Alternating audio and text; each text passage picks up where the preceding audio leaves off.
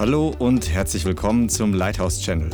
Schön, dass du eingeschaltet hast. Jetzt geht's los mit einer kraftvollen und inspirierenden Botschaft. 2. Korinther Kapitel 3 ab Vers 18. Wir alle aber schauen mit aufgedecktem Angesicht die Herrlichkeit des Herrn an und werden so verwandelt in dasselbe Bild oder Abbild Gottes von Herrlichkeit zu Herrlichkeit, wie es vom Herrn im Geist geschieht. Vater, wir segnen heute dein Wort. Wir segnen das, was du zu uns sprechen möchtest, dass es hervorkommt, unverfälscht, in Klarheit, in Wahrheit, mit Gnade, mit Salz gewürzt und vor allem, dass es Glauben hervorbringt, die Kraft Gottes freisetzt, Menschenleben positiv verändert, in dein, Menschen in, und Herzen in deine Gegenwart zieht, überführt, freisetzt, Ketten sprengt, Augen öffnet, Mund, Münder öffnet. Wir danken dir, dass wir berufen sind, nicht zu schweigen, sondern zu zeugen von deiner Auferstehung und die Kraft Gottes zu tragen und freizusetzen. Ich danke dir, dass heute keiner mehr nach Hause geht, in, so wie er gekommen ist, sondern gesegnet wird und jeder Einzelne, der heute zuschaut, und zuhört, genauso in Jesu Namen. Amen. Are you ready? Ich möchte heute einfach über ein paar geistliche Prinzipien sprechen, die in dieser Zeit und überhaupt richtig wichtig sind. Und am Anfang möchte ich ein paar Worte über Glauben verlieren. Ähm, Gott möchte, dass wir nicht nur einmal glauben oder lernen, wie wir glauben, sondern dass wir im Glaubenswachstum weitergehen. Er möchte uns immer mehr lehren zu vertrauen. Vertrauen ist eine Grundeigenschaft eines Kindes Gottes, dem Vater gegenüber, aber es ist auch etwas, was wir herausgefordert sind, mehr und mehr zu lernen. Bist du da? Die ersten paar Minuten brauchst du deine Bibel noch nicht so häufig, nachher schon. So, hör gut zu. Du bist in einer Schule des Glaubens. Das muss nicht eine Bibelschule sein. Ich hoffe, wenn du regelmäßig herkommst, du wirst Glauben hören und lernen. Aber die Schule, die Gott für dich hat, die ist eine Custom-Made-Schule. Du hast einen Privatlehrer. Der Heilige Geist ist dein persönlicher Privatlehrer. Der geht jeden Tag mit dir durch, die, durch den Alltag und er lehrt dich vor allem auch Glauben. Viele Christen denken, es ist in erster Linie unsere Aufgabe, in die Gemeinde zu kommen und das Wort Gottes zu hören und Neues zu erfahren und das, was wir gehört haben, dann zu tun. Und das ist richtig und das ist okay. Aber das ist der menschliche oder ich sage mal, das ist der verstandesmäßige Aspekt. Du bekommst neue Informationen, hoffentlich nicht nur Information, sondern Offenbarung, augenöffnende Offenbarung. Das kann dich frei machen, weil Gott möchte durch seinen Geist uns die Wahrheit erkennen lassen. Johannes 8, Vers 32, wenn du das in der Bibel noch nicht kennst. Und die Wahrheit wird euch frei machen. Die Wahrheit ist das Wort. Der Heilige Geist lehrt uns, führt uns in alle Wahrheit. Er ist der Geist der Wahrheit. Er ist der Geist, der uns frei macht. Er ist der Geist der Freiheit. Aber dazu braucht er vor allem eine Sache in unseren Herzen. Und das ist Glauben. Weil die Bibel an einer anderen Stelle sagt, das gehörte Wort nutzte ihnen nichts, weil es bei denen, die es gehört hatten, sich nicht mit Glauben verbunden hat. Das heißt, es ist wie eine Medizin, die auf deinem Nachtkästchen liegt, wenn du schwer krank bist und die liegt da, aber du nimmst es nicht. Wenn du das Wort Gottes hörst und nicht glaubst, dann bringt es dir nichts. Das ist der Grund, weshalb es Theologen gibt, die die Bibel auf und abwärts auswendig können, besser als du. Und manche jüdische Rabbiner, und wir lieben die Juden, mir tut das Herz weh zu sehen, dass manche Leute ihr Leben lang den, das Alte Testament, die Torah und den Tenach studieren und, an der, und voller, voller Passion, voller Hingabe an der Klagemauer oder ihren Schulen beten und trotzdem sind ihre Augen noch verschlossen für Jesus, für Jeshua, den Messias, weil sie es nicht glauben, dass Jesus der Messias ist. Und manche andere glauben auch bestimmte Dinge nicht so. Gott möchte uns trainieren im Glauben. Der Glaube fällt einen nicht einfach in den Schoß. Wir haben ihn als Samen bei der Neugeburt bekommen. Das ist normal, wenn du von neuem geboren bist, das heißt, du bist im Geist mit Jesus gestorben am Kreuz, mit ihm auferstanden, dein Geist ist lebendig geworden, jetzt lebst nicht mehr du, sondern Christus in dir und du lebst das, was Gott möchte, wenn du nach dem Willen Gottes lebst, wenn das dein Zustand ist, dann hast du einen Samen des Glaubens in deinem Herzen bekommen. Das heißt, du musst ihn nicht anstrengen, aber der Same muss wachsen. Das ist wie mit jedem Baum. Es gibt riesige Bäume Also in Deutschen, einer der größten deutschen Bäume sind Eichen. Es gibt aber noch andere. Ich glaube, es haben sogar Mammutbäume in Deutschland gepflanzt inzwischen. Die haben es aus Amerika mit rübergebracht. Die Redwoods in Kalifornien, das sind riesige Bäume. Wenn du mal einen Baum sehen willst, google mal den General Sherman, glaube ich, heißt er. Also sie haben dem Baum einen Namen gegeben. Der ist schon 2.000 oder 3.000 Jahre alt. Der ist, äh, ich glaube, unten an der Wurzel ein Durchmesser und einen Umfang von 30 Metern oder so. Unfassbar. Das sind Bäume, die kannst du nicht, die haben angefangen mit einem kleinen Samen. Der gleiche Same, der bei dem einen Baum nur, das beeindruckt dich nicht. Nach langer Zeit ist das ein Mammut, ein Riesenbaum geworden. Das ist ein Baum, der hat, ich weiß nicht, der glaube ich mehr als 1000 Tonnen Holz. Der, der ist immens, ein Same. Und der, dein Glaube ist als Samen schon in deinem Herzen. Du brauchst nicht denken, du hast zu wenig Glauben, weil Jesus sagt auch nicht, dass ist nicht eine Frage, wie viel wir haben, wenn ihr Glauben habt, so groß wie ein Senfkorn, kennst du die Bibelstelle? Als die Jünger sagen, Herr, mehre uns den Glauben. Dann sagt Jesus nicht das Problem der Quantität, Frage der Qualität. Hast du einen nur Glauben? Was ich damit meine ist, als Jesus sagt, oder ich, da kam einer, der, der ist krank oder ich weiß nicht, ob er gelähmt war, aber der hat auf jeden Fall ein großes physisches Problem gehabt. Und dann sagt Jesus, verzweifle nicht, glaube nur. Nur bedeutet nicht Glaube auch, das habe ich schon mal erwähnt, sondern Glaube nur. Das heißt nicht deinen eigenen Verstand plus Jesus, nicht deine Überlegungen plus Jesus, nicht probieren, probieren und für den Rest, was du nicht schaffst, vertraust du Gott. Das ist nicht nur Glauben, das ist auch Glaube. Was du nicht mehr schaffst, da hast du deinen Glauben. Nein, du musst vorher aufhören zu schaffen und nur vertrauen. Das heißt nicht, wir tun unsere Aufgaben nicht und wir arbeiten nicht oder dies oder jenes, aber unser Glaube ist das Fundament. Es ist, nimm den Glauben, wenn du, wenn du echter Nachfolger Jesu bist. Jemand zieht den Glauben aus deinem Leben raus, fällt alles zusammen. Wenn du eine Gemeinde im Heiligen Geist hast und du nimmst den Heiligen Geist raus, dann stoppt die ganze Gemeinde. Wenn du eine Gemeinde aufgebaut hast auf weltlicher Methode oder menschlicher äh, Rhetorik, oder Sozialkontakte oder interessanten Medien oder was auch immer, Unterhaltung, und du ziehst den Heiligen Geist raus, dann läuft vieles weiter wie vorher. Aber unser Glaube ist für uns ein ganz wichtiger Punkt. Und wisst ihr was? Ein normaler Christ wächst. Seid ihr, oh, ein super leises Amen. Ein normaler geistliches Kind wächst. Wenn, wir haben hier ein paar Gemeindebabys. Wir lieben sie alle. Halleluja. Sind jetzt gerade draußen, glaube ich. Gell?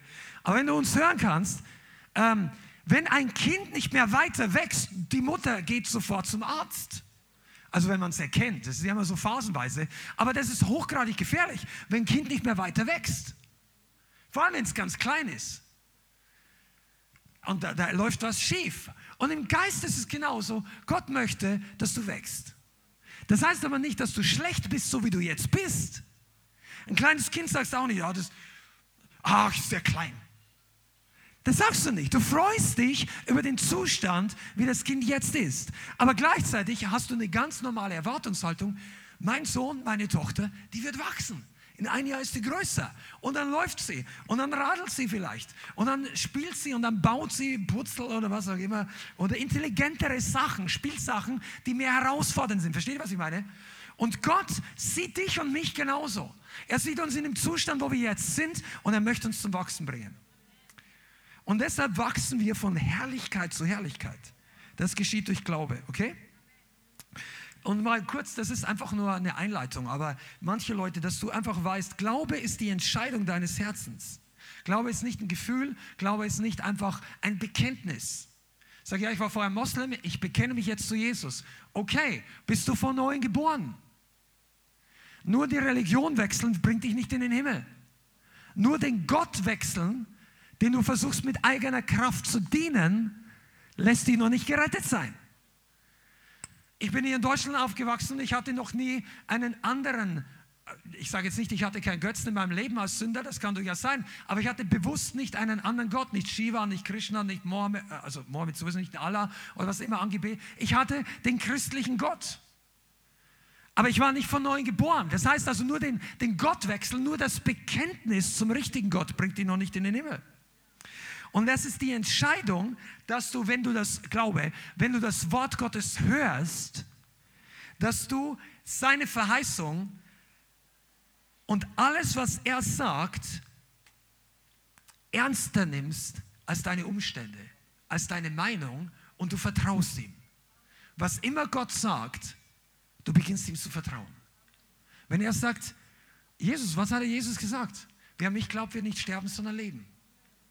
Wer, und, äh, und dann bedeutet das, dass ich beginne, ihm zu vertrauen, seinem Wort zu vertrauen seinem Geist zu vertrauen, aber in erster Linie dem Wort der Wahrheit. Und wenn meine Umstände etwas anderes sagen als das Wort Gottes, dann vertraue ich auf das Wort und nicht auf die Umstände. Beziehungsweise auf die Umstände vertrauen uns sowieso wenige Leute bewusst, aber sie lassen sich einschüchtern. Sie sagen, okay, wenn der Job gut läuft, dann kann ich erwarten, dass Geld kommt. Wenn der Job schlecht läuft, dann habe ich Angst. Das ist natürlich ganz normal als natürlicher Mensch. Aber wir, wenn du das Wort Gottes kennst, du bist ein Kind Gottes, hast du eine andere Versorgungsquelle. Du hast einen anderen Bund. Du hast eine andere Möglichkeit. Du bist versetzt an himmlische Örter und hast Zugang zu anderen Ressourcen. Das sagt das Wort. Aber was glaubst du?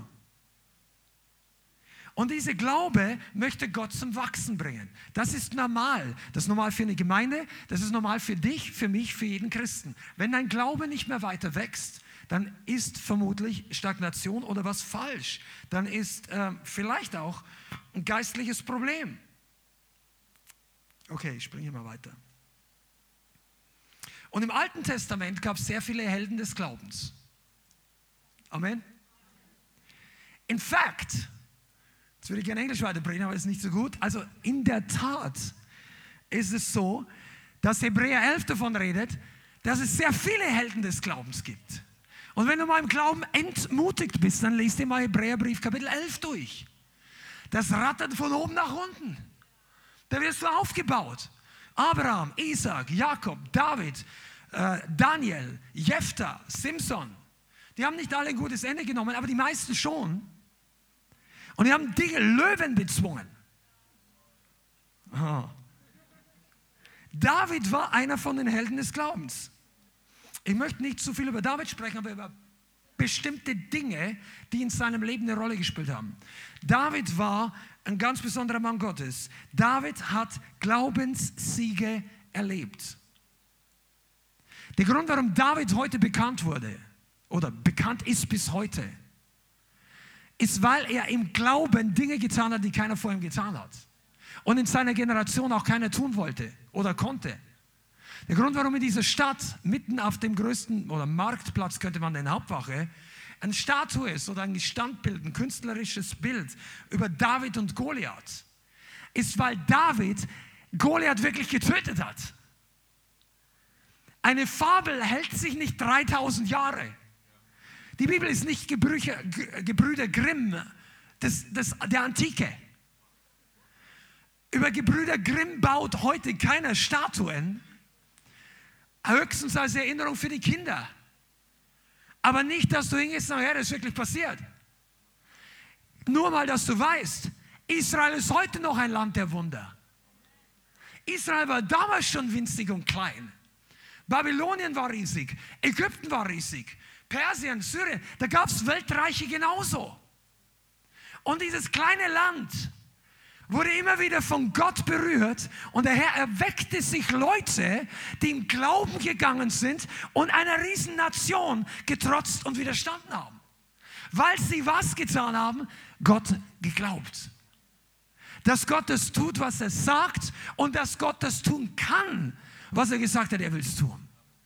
Weil Gott hat über Israel gesagt, ich habe dich erwählt, Israel, das Volk, aus der ganzen, aus allen Völkern unter der Erde habe ich Israel erwählt und habe dich gesetzt zu einem Eigentumsvolk.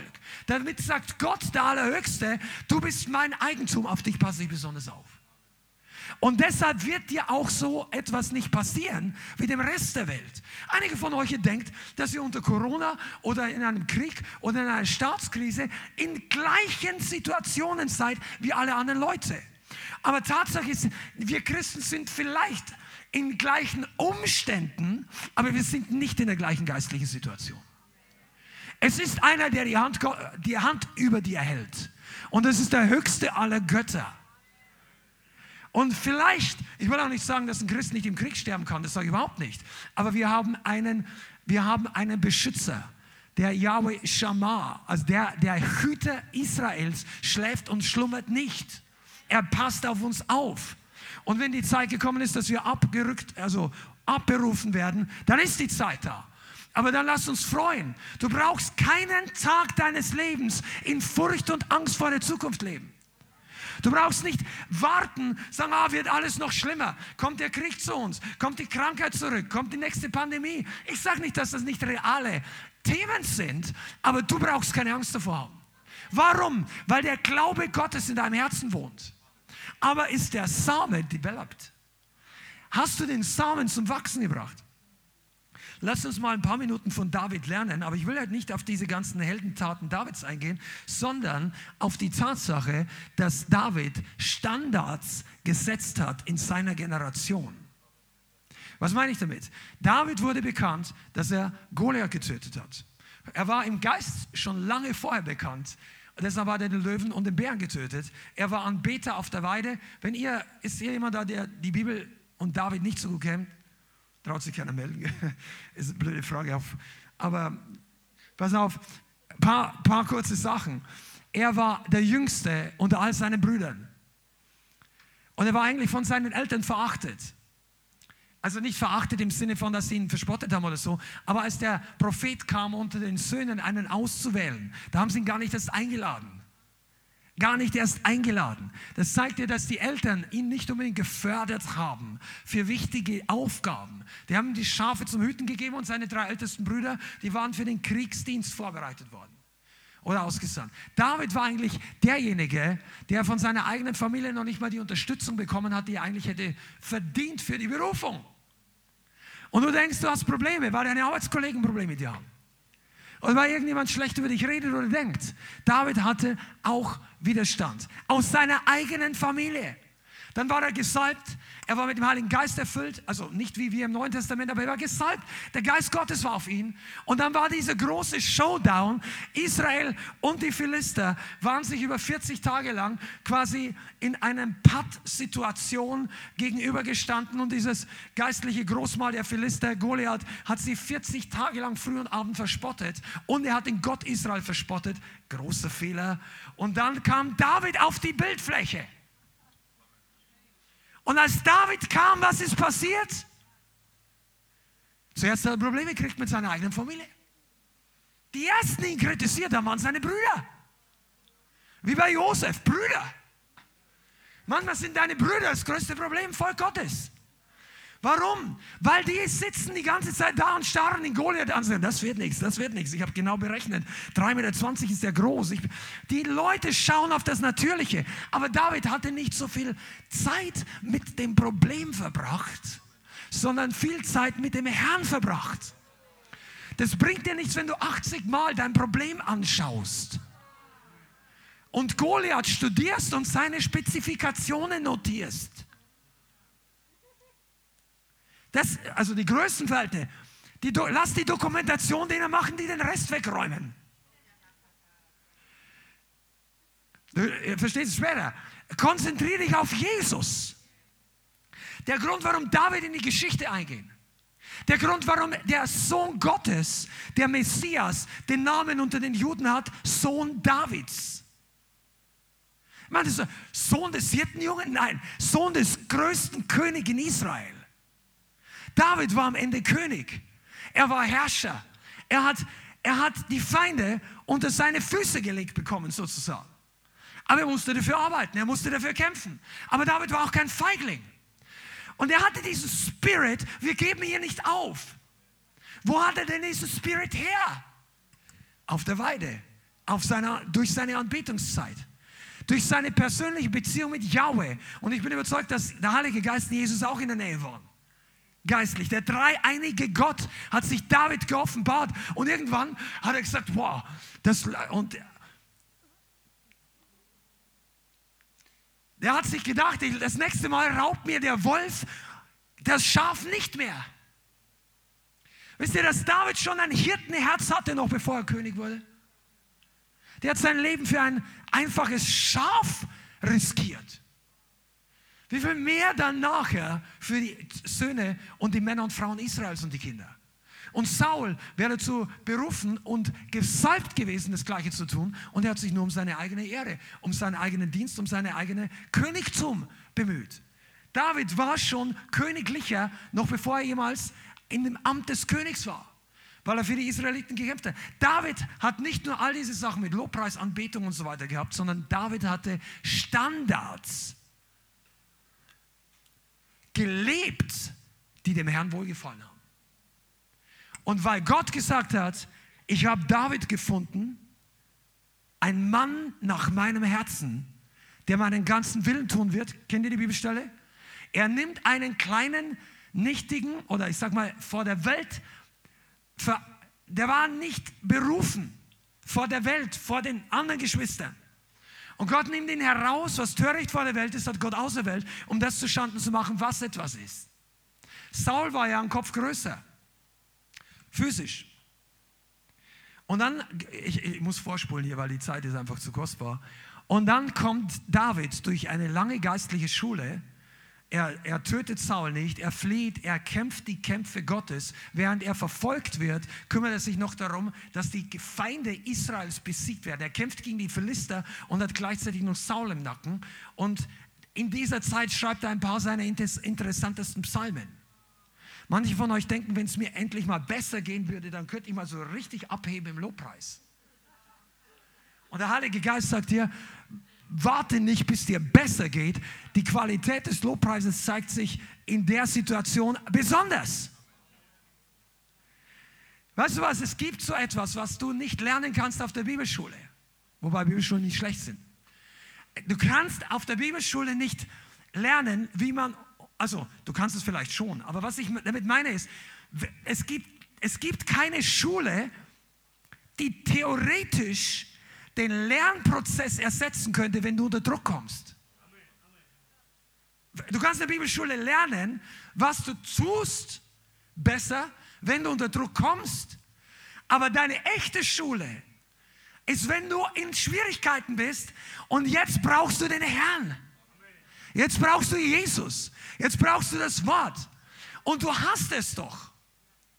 Das Schwert des Geistes. Ich habe das schon öfter gesagt. Benutzt das Schwert des Geistes nicht zum geistlichen Wurst schneiden. Salami abschneiden, deine Versorgung. Und es ist gut, wenn das dein Goliath im Moment ist, weil du keine Ahnung hast, wie du deine Miete bezahlen sollst, wo der nächste Job herkommt. Vielleicht ist das dein Goliath. Dann kill dieses Ding mit dem Schwert Gottes. Aber wenn du nicht in der Situation bist, denkst du, eigentlich läuft alles ganz gut, ja, ist ja nicht schlecht, ich komme in die Gemeinde, mir geht es nicht schlecht. Ich brauche das nicht so intensiv. Du, das ist ein Fehler. Warte nicht, bis deine Situationen intensiv werden, bevor du intensiv wirst in deinem Ausdruck Gott gegenüber. Es ist besser, du trainierst dich vorher, wie die Prinzipien des Geistes sind. Freude ist eine Waffe. Sag's mal deinem Gesicht.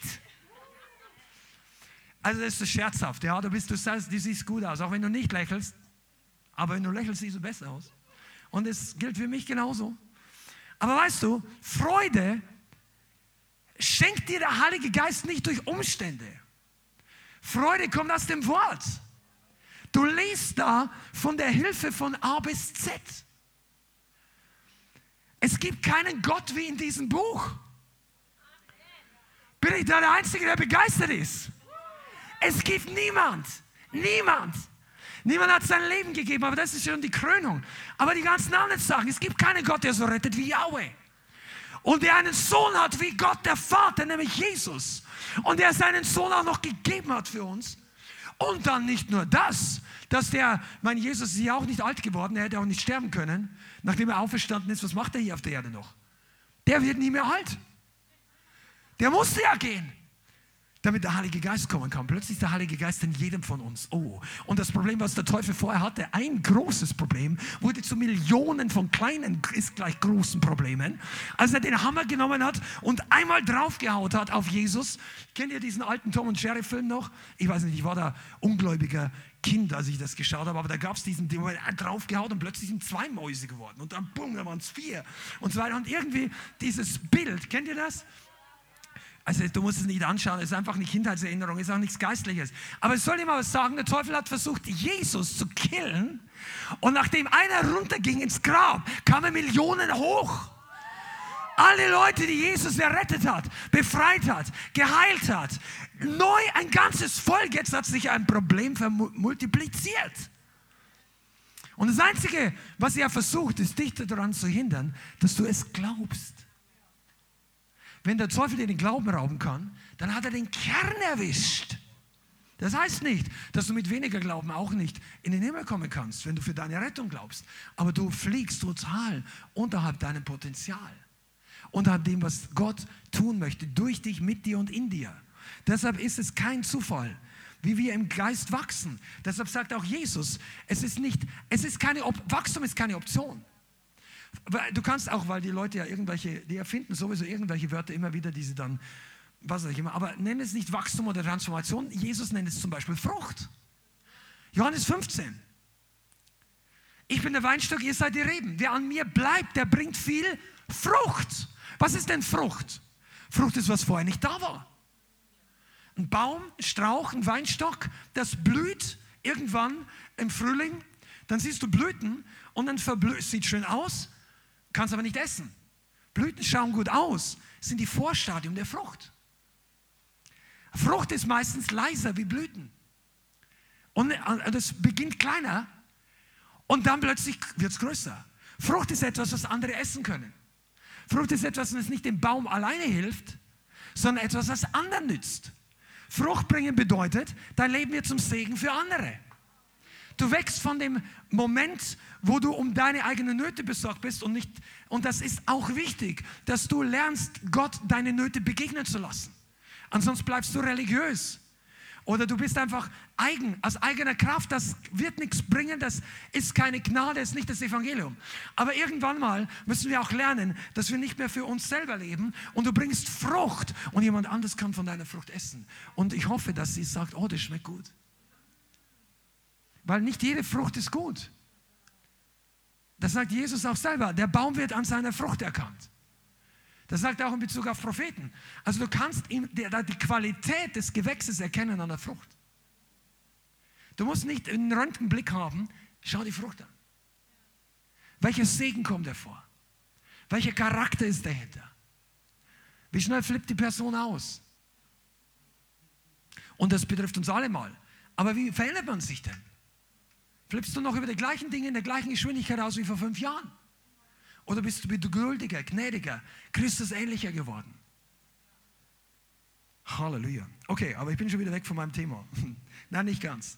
Aber Gott hat David benutzt, um Standards aufzurichten. Und als David König wurde, wir springen jetzt einige Jahre nach vorne, als David König wurde, nimmt er Jerusalem ein. Jerusalem ist so fantastisch. Du solltest Jerusalem lieben. What would Jesus do? Er liebt Jerusalem. Jerusalem hat noch einen anderen Namen in der Bibel. Es heißt Zion. Im Alten Testament. Zion. Das ist, wenn du genau bist, dann ist es ein geografischer Punkt in Jerusalem, ein bestimmter Bereich. Aber heutzutage geistlich kannst du es zumindest, wenn du es jetzt nicht historisch oder, oder, oder durch die jüdische Geschichte der letzten 2000 Jahre siehst, aber das geistliche Zion kannst du mit dem geistlichen Jerusalem äh, gleichsetzen. Und dass Jerusalem existiert, war ein Glaubensakt Davids. Das war die Jebusiter-Festung. Jetzt sage ich ganz kurz, weil das müssen wir nicht alles lesen, das führt viel zu weit. Kannst du studieren. Das war eine Festung der Jebusiter. Das war einer der Völker, die das Land besetzt hatten. Und die, und die waren auch noch sehr spöttisch. Ziemlich hochmütig. Sagen, hey, David, come on, die Lahmen und die Blinden hauen dich raus von hier. Die waren so hochmütig, weil sie gedacht haben, ihre Festung ist so gut und die hat auch bisher niemand eingenommen. Dass David gesagt hat, wir kriegen euch da raus. Also das hat nicht wörtlich so gesagt, aber das war seine Agenda. Und dann hat er zu seinen Leuten gesagt, wer dort hinaufsteigt, wird Heeroberster werden. Das ist jetzt nicht die beste Art, wie du deine Leiter aussuchst, aber zumindest hattest du den Künsten und einen Mann des Glaubens an der Front. Du brauchst nämlich als Leiter nicht immer die Leute, die alles besser wissen, sondern die vorausgehen, wenn der Krieg am härtesten ist. Amen. Leute, die nicht den Schwanz einziehen, so weltlich gesagt, ja? Die nicht, oh, das wird mir jetzt zu heiß.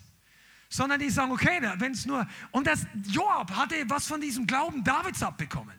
Weil David hätte da auch hochgehen können. Der hatte ja den Goliath schon alleine gekillt. Da war überhaupt niemand mit ihm. Und die Situation hat noch unmöglich ausgeschaut. Aber die Leute haben gesehen, hey, wenn der Junge Goliath töten kann, das muss Gott gewesen sein. Und wenn der jetzt bei uns ist, dann schätze ich, dass Gott auch mit uns ist. I'm on the Lord's side. Und Joab dachte sich, der Herr ist mit uns. Und er steigt die Wasserleitung hoch, also so ein Geheimgang oder ich weiß nicht, eine unterirdische Quelle, und kommt oben hinter der Festung raus mit ein paar Leuten. Und ich meine, das ist eigentlich menschlich gesehen ein halbes Selbstmordkommando, hinter die Linie des Feindes in Gänsemarsch reinzumarschieren und dort oben Unruhe zu stiften. Aber die haben die dort oben besiegt. Und dann wurde Jerusalem zur Hauptstadt Davids. Der hat gesagt, dieses Ding machen wir jetzt zur Hauptstadt. Ah, ich bin da so begeistert. Der hat sich gedacht, ihr habt uns verspottet, das Ding setzen wir genau darauf, das wird die Hauptstadt Israels. Und dann hat David nicht angefangen, sein eigenes Haus zu bauen. Sagen, ja, ich bin der König, hat sich hingesetzt, wir teilen jetzt ein, ihr bringt mir das und ich lebe das und hier wird mein Haus gebaut und so weiter. Nein, David hat angefangen, als er in Jerusalem geherrscht hat. Das war nämlich, er hat zuerst sieben Jahre in Hebron geherrscht, über den Stamm Juda. Und als dann der Wechsel der Generationen vollzogen war und alle anderen Stämme ihn auch haben wollten, dann kam er nach Jerusalem. Und dort hat er zuerst die Gegenwart Gottes geholt. Ich möchte mit euch heute eine Zeit lang über Zion sprechen. Zion steht für viele Dinge, die ein absolutes Segen sind. Aber ich muss nur mal gleich, wir reden nicht nur von dem Jerusalem unten in Israel, wo du mit dem Flugzeug hinfliegen musst oder so. Da ist eine geistliche Bedeutung, die für uns relevant ist als neutestamentliche Gemeinde. Aber Zion, Zion ist nicht nur deshalb so besonders, weil Gott gesagt hat, hier möchte ich sein, macht mal alles bereit, sondern Zion war deshalb besonders, weil die Leute, die da waren, sich so verhalten haben dass Gott gesagt hat, hier will ich wohnen. Ich komme dorthin. David hat die Bundeslade geholt. Die Bundeslade war im Alten Testament der physische Ort der Gegenwart Gottes. Die durfte auch nicht jeder anleihen. Du warst, das war sehr gefährlich, über die zu spotten oder einfach mal. Das war eine heilige Sache.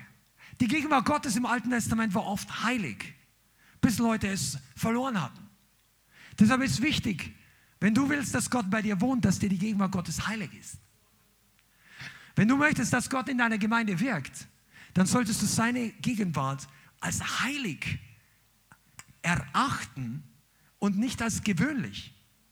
Die Gegenwart Gottes ist nicht ein Programmpunkt zwischen Ansagen, Kinderdienst, Verabschiedung und, äh, wobei ich nichts gegen Kinderdienst, ich meine einfach nur Lobpreis, was sage ich? Die Gegenwart Gottes ist nicht ein Programmpunkt oder Opfer oder Gebet. Die Gegenwart Gottes ist so heilig, wie wenn Jesus hier reinmarschieren würde. Und wenn Gemeinden, Männer und Frauen, wenn Christen ihn seine Gegenwart so behandeln, dann kommt er. Dann manifestiert er sich. Du sagst ja, was heißt kommt er? Gott ist doch überall. Ja, er ist überall. Er ist auch in der Hölle. Also an dem Ort, wo Leute leiden, an dem Ort, wo tiefste Finster. Gott ist überall, aber seine Gegenwart ist nicht überall manifestiert. Seine Rettung ist auch nicht überall manifestiert. Die Kraft Gottes zu heilen ist auch nicht überall. Deshalb trick dich nicht selber aus, also täusch dich nicht selber. Ja, Gott ist überall, ich brauche gar nicht mehr beten. Ja, die Allgegenwart Gottes wird dich nicht retten. Come on. Und David hatte begonnen, Zion zu einem Ort auszubauen der Herrlichkeit. Er hat die Bundeslade herbeigebracht mit viel Aufwand. Mit viel Aufwand. Am Anfang ging es schief, hat ein neues Auto und einen neuen Lastwagen auf gut Deutsch bauen lassen. Sagen, das Beste bringen wir jetzt. Und Gott wollte nicht auf Lastwagen fahren, also auf Ochsenwegen. Das war damals die kräftigste Art des Antriebs. Ochsen. Also die stärksten Tiere. Und ein neues Fahrzeug auch noch. Keiner hatte drauf jemals. Und, und dann fahren sie hoch und die Ochsen haben gestrauchelt, das ist sehr prophetisch, an der Tenne. Tenne ist der Ort, wo Spreu vom Weizen getrennt wird. Da kannst du eine ganze Stunde drüber predigen. Allein die Rückführung der Bundeslade hat genügend Stoff für dich, dass du lernst, wie man Anbetung macht. Aber das ist heute nicht das Thema. Er hat gesagt, wie er möchte wohnen auf den Schultern der Priester, also getragen werden. Im Neuen Testament sind wir alle Könige und Priester. Gott möchte auf deiner Schulter, die Gegenwart Gottes möchte durch dich zurückkommen. Nicht durch ein Programm, nicht durch einen Videofilm. Also, wobei Video können auch gesalbt sein. Aber du, es gibt keinen Ersatz für deine Anbetung. Es gibt keinen Automatismus. Du, du, kannst ja nicht sagen, okay, wir sind hier 500 Leute und wir, wir bezahlen jetzt 15 Lobpreiser, die, die ähm, Vollzeit den Herrn preisen und, und wir alle setzen uns einfach hin und sagen, ist alles gut und wir essen dorthin. Das klappt nicht. Die 15 Mann werden vielleicht gesegnet sein, aber der Rest der Gemeinde nicht.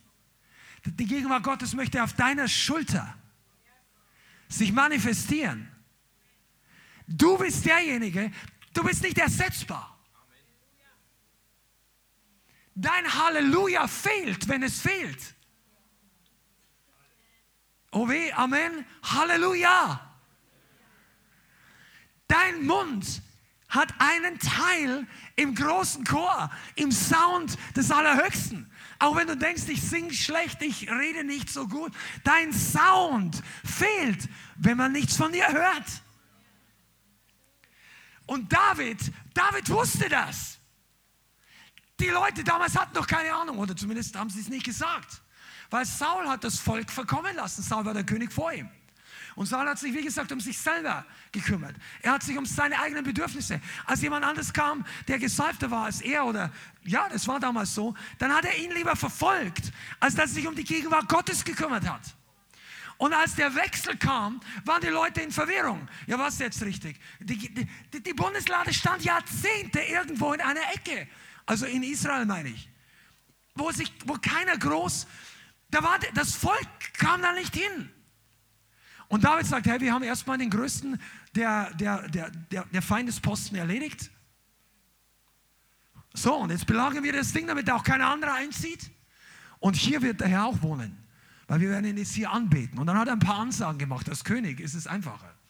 Sagt, Freunde, wir setzen jetzt Lobpreise an. 24 Stunden am Tag, sieben Tage die Woche, zwölf Schichten, ah, zwei Stunden. Die werden die nächsten Jahre durchgehend Lobpreis machen, damit wir mal sicherstellen, wer hier Gott ist. Der hat einfach den Lobpreis. Das, du kannst es auch, und du sagst, ja, das kann ich nicht. Ich habe nicht 244 Leute, ich habe nicht so viel Zeit, ich habe nicht so viel Geld, ich, nicht so, ich bin nicht König. Ja, aber vielleicht nimm doch deine Wohnung und mach mal diesen modernen Lobpreistaster an. Du hast doch irgendeinen MP3-Player oder irgendeine Art Musikanlage oder einen Computer. Dann lass doch die mal laufen. Sagst du, ja, ich bin ja nicht immer zu Hause. Das Ding läuft auch ohne dich. Das preist den Herrn, auch wenn du nicht da bist. Und du wirst dich wundern, wie nach zwei Tagen die Atmosphäre in deinem Wohnzimmer ist. Wer von euch hat schon mal ausprobiert? Du, ja, genau. Probier das mal aus, weil die, die geistliche Atmosphäre ändert sich. Und wenn du dann nach Hause kommst von deiner Arbeit und dein Chef versucht dich runterzudrücken, weil er einfach viel Arbeit hat, macht, vielleicht musst du dich nicht moppen, aber es war einfach stressig. Und du kommst nach Hause und denkst, oh, was war das für ein Tag? Und dann plötzlich machst du die Tür auf und denkst, uh, die Gegenwart Gottes ist hier. Und du denkst, Halleluja. Hätte ich mich doch erinnert in der Arbeit dran. Come on, seid ihr da? Das ist ABC des Lobpreis, also Evangeliums und Lobpreis. Das, dass du Freisetzung mit Evangelium meine ich jetzt hier nicht die Errettung, sondern einfach das Gesamtpaket der Rettung. Das geht doch nicht nur, dass wir den Ticket fürs Himmel lösen. Vergiss das 0-Euro-Ticket. Jesu-Ticket ist besser. Das kostet immer 0 Euro.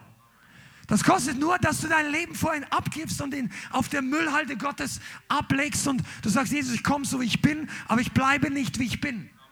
Ich bin, ich bin okay, wenn du mich transformierst, wenn du mich veränderst, wenn du mich erlöst, wenn du mich von neuem geboren werden lässt und dann werden meine Gedanken erneuert. Und dann darfst du auch mal jubeln.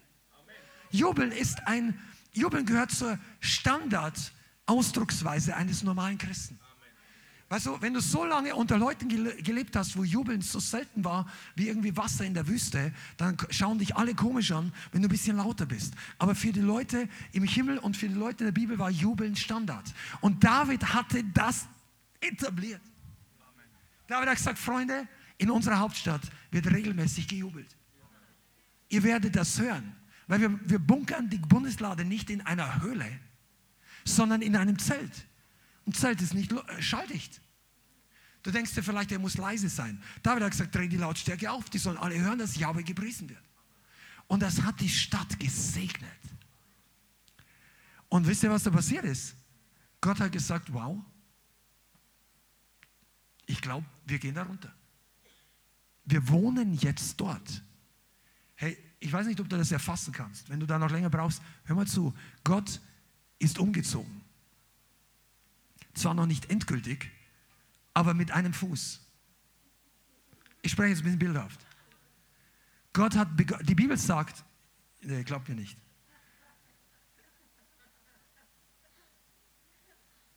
Psalm 132, Vers 13, schlag's mal auf. Psalm 132, Vers 13. Der Herr hat Zion erwählt und es begehrt zu seiner Wohnstätte. Der hat Zion erwählt. Einige von euch würdet euch Hawaii erwählen. Oder irgendwo wohnen, wo es schön ist. Ich halte es da eher mit dem Oberpfälzer namens Walter. Der hat zu seinem Beifahrer, dem legendären Christian Geisdörfer, mal gesagt, Christian, was ist denn Hawaii gegen Regensburg? Das verstehen ein paar Leute, aber ist nicht so wichtig, es war ein Scherz zwischendurch. Aber pass mal auf, Gott hat sich Zion erwählt. Vergiss Ringsburg, vergiss Hawaii, vergiss alles da. Gott sagt, ich ziehe um aus dem Himmel. Die meisten von uns wollen in den Himmel. Gott sagt, wir gehen runter auf die Erde. Warum? Was bringt Gott dazu? Die Anbetung seines Volkes. Hey, die Leute haben angefangen, Gott zu ehren. Der hat gesagt, hier unten geht es fast so wie im Himmel. Die haben Jesus Tag und Nacht, den Vater Jahwe, groß gemacht. Die haben die Psalmen gesungen. Die haben instrumental gespielt. Übrigens, wenn du eine Bibelübersetzung hast, auf der Elberfelder steht das nicht so gut drin. Die Elberfelder ist eine gute Übersetzung, aber überall, wo in den Psalmen Selah steht, steht in der Elberfelder ein doppelter Querstrich. Also für die Slash, also wenn du Englisch und Tastatur kennst, dieses Schrägstrich da. Wenn der doppelt auftaucht, dann heißt das im Hebräischen Selah. Und das bedeutet sehr wahrscheinlich instrumentales Zwischenspiel. Das heißt, die haben Instrumentalsolos reingelegt. Die haben da einfach gespielt. Die haben vielleicht dann gesagt, so jetzt Freunde, bringt mal alle 100 Schofas hier an oder wie auch immer. Oder hol die Trommeln raus, spiel die Seiteninstrumente, blas die Trompeten, schlag die Zimbeln, schlag auf den Trommeln. Pauken, ja, wir werden, wir, werden, wir werden auch aufrüsten geistlich hier. Irgendwann mal, wenn der Platz größer und wir nicht immer alles auf- und abbauen müssen. Aber fürchte dich nicht vor dem Sound, der da kommt, weil der wird dir helfen. Und David sagt, dieser Klang, also die haben das einfach angebetet, die haben sich treiben lassen im Geist. Und die Herrlichkeit und Gegenwart Gottes hat begonnen, sich zu manifestieren. Zion, ein Punkt, ist die Herrlichkeit und Gegenwart. Wo er wohnt, wo seine Herrlichkeit sich niederlässt, wo seine Gegenwart kontinuierlich manifestiert ist. Er hat sich entschlossen, dort zu wohnen. Und ich sage jetzt mal ein kurzes Ausblick auf das Ende dieser Geschichte. Wenn du diese Bibel bis zum Ende liest, ich hoffe, du tust das, dann werdet ihr merken, dass es nochmal in Jerusalem auftaucht. Kennt ihr das? Das himmlische Jerusalem. Das himmlische Zion. Und ganz am Ende steht geschrieben, und ich sah das himmlische Jerusalem wie eine für den Bräutigam geschmückte Braut vom Himmel herabkommen auf die neue Erde. Und es steht drin, die Wohnstätte Gottes bei den Menschen. Eine Stadt der Jebusiterfestung.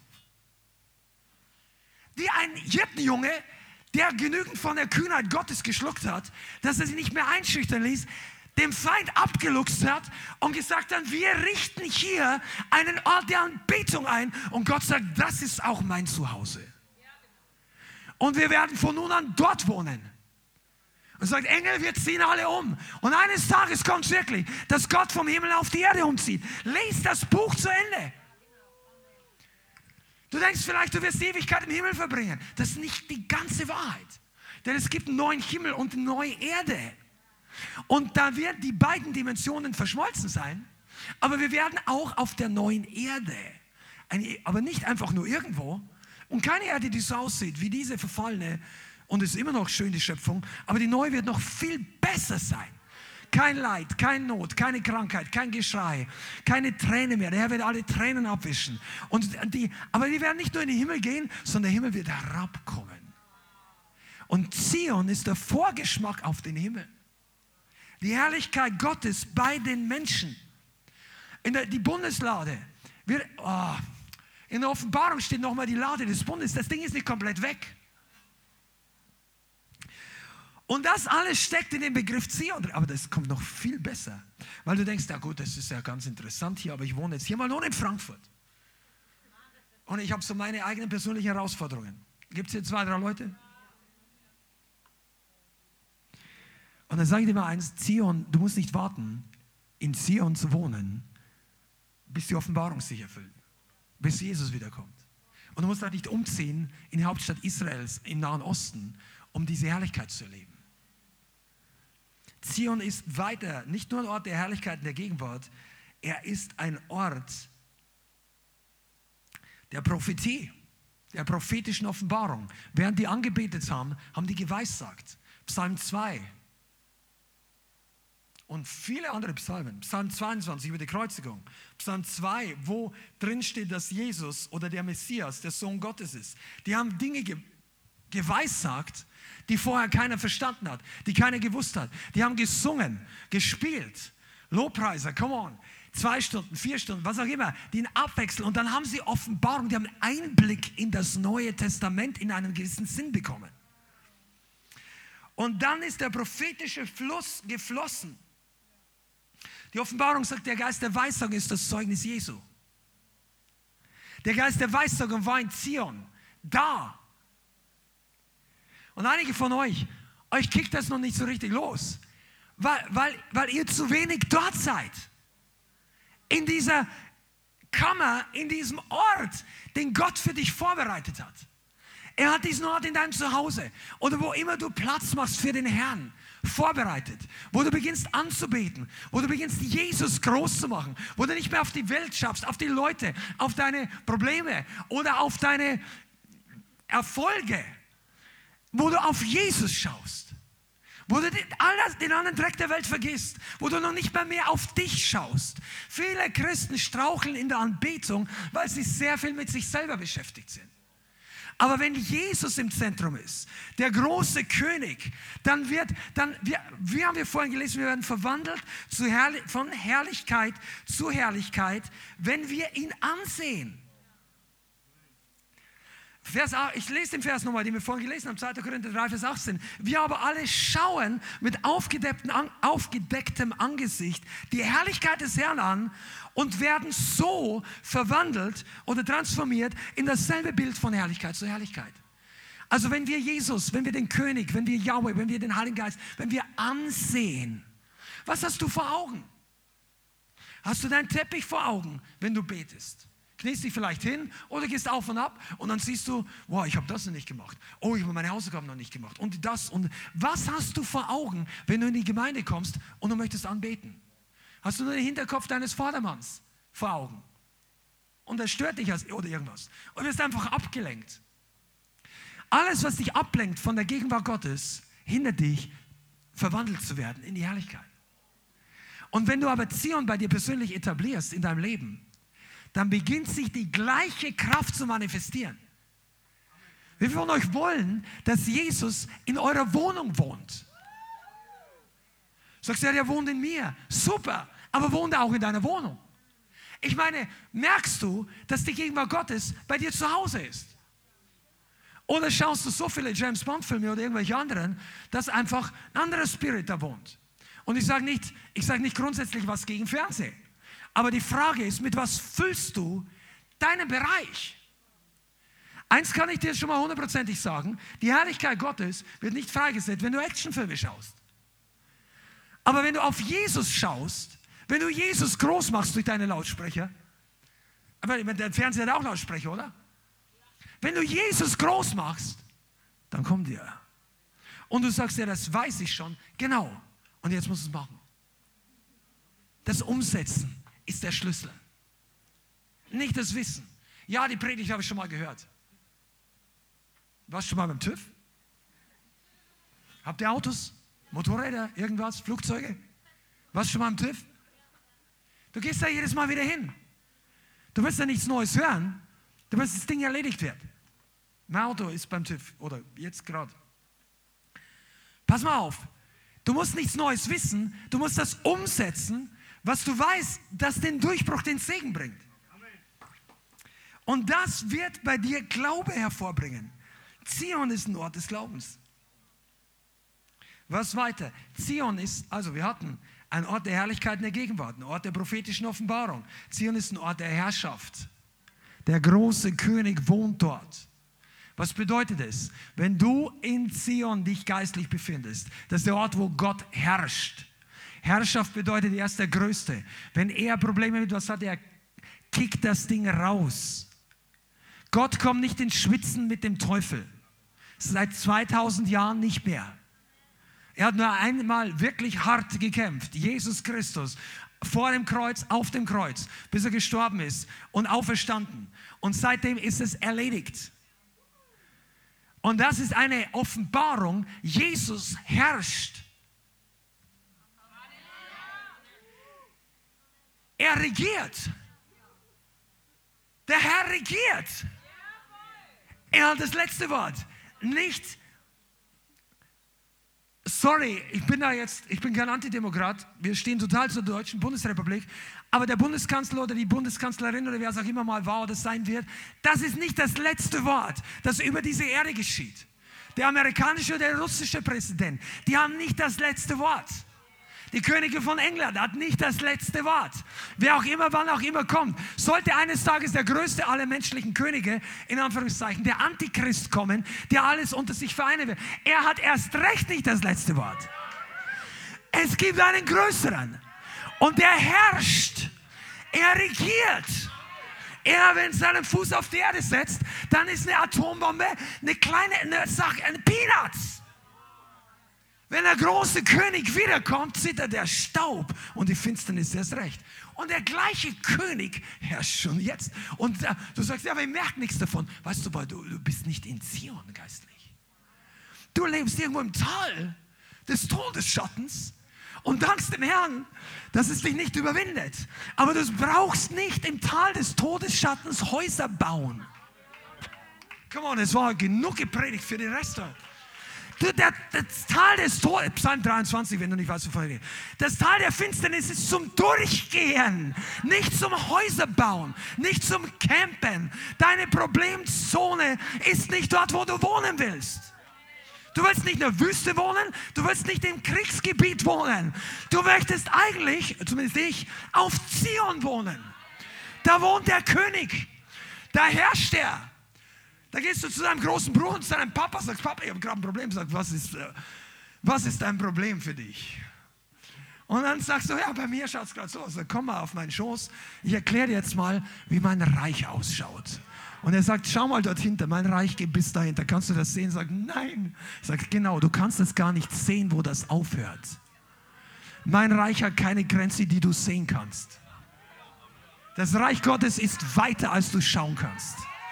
Die Kraft Gottes geht weiter, als du überhaupt fassen kannst.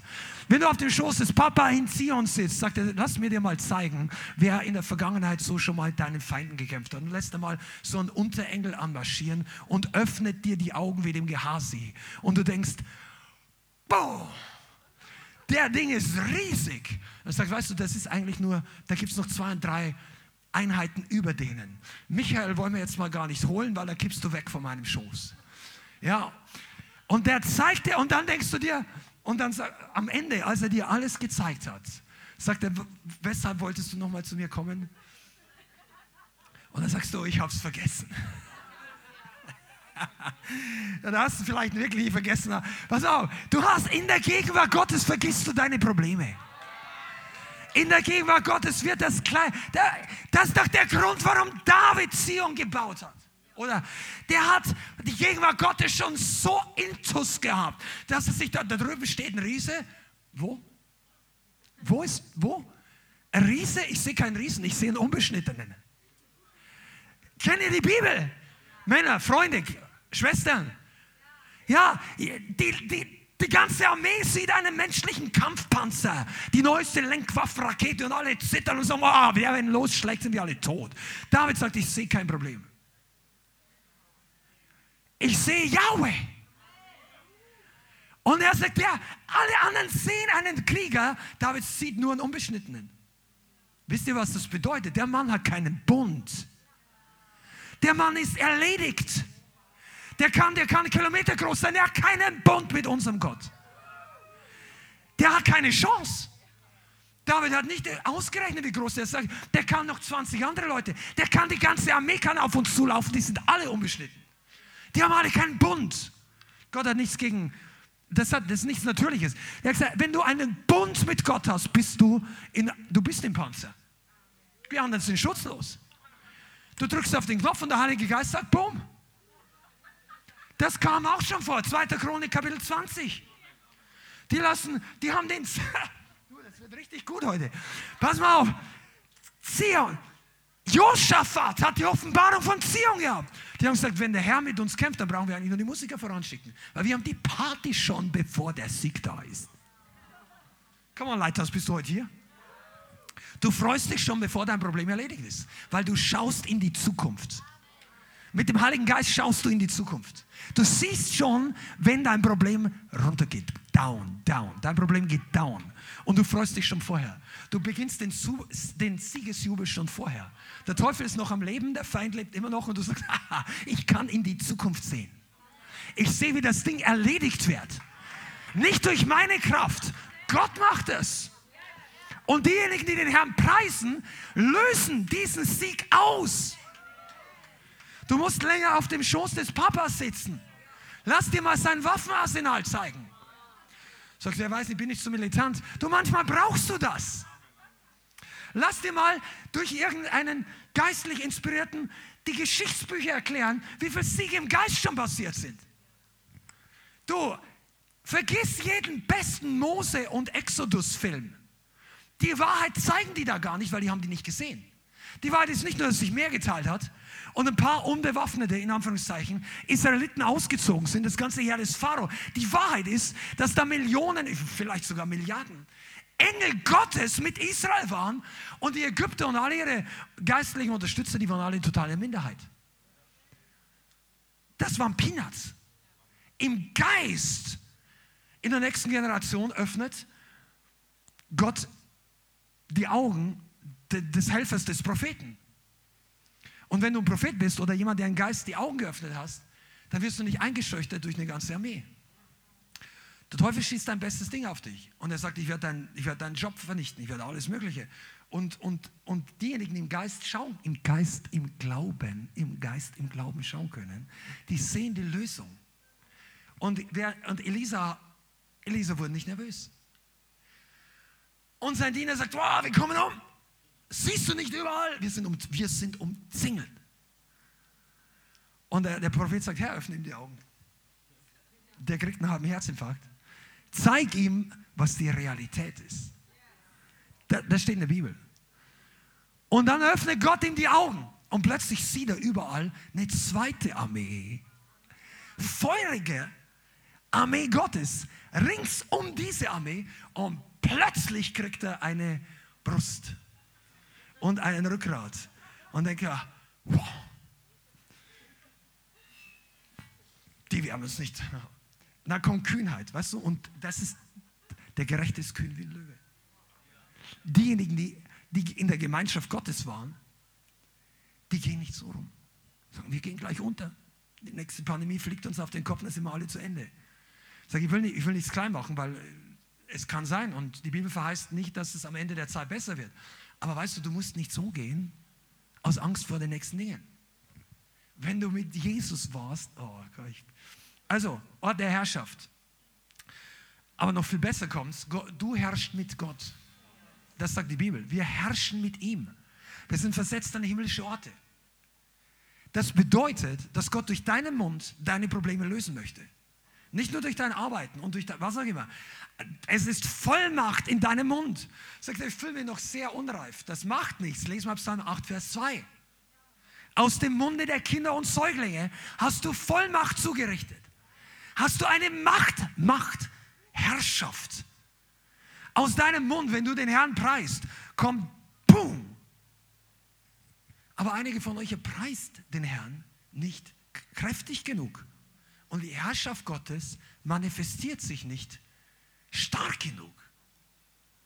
Du bittest oft Gott, dass er deine Probleme ändert, aber Gott sagt, schau doch mal in die Zukunft, glaube, was ich gesagt habe und preis mich als ein Akt des Glaubens schon vorher. Ruf doch mal aus den Siegesjubel, bevor du es mit diesen Augen sehen kannst. Das ist ein Akt des Glaubens. Wir haben heute über Glauben auch geredet. Zion war ein Ort des Glaubens. Psalm 110, Vers 2 sagt, Psalm 110, Vers 2, den Stab deiner Macht wird der Herr ausziehen und ausstrecken. Herrsche inmitten deiner Feinde. Amen. Das heißt, du herrschst mit dem Herrn. Und im Übrigen sagt Jesus, Zion oder Jerusalem ist die Stadt des großen Königs. Und er herrscht von Zion aus.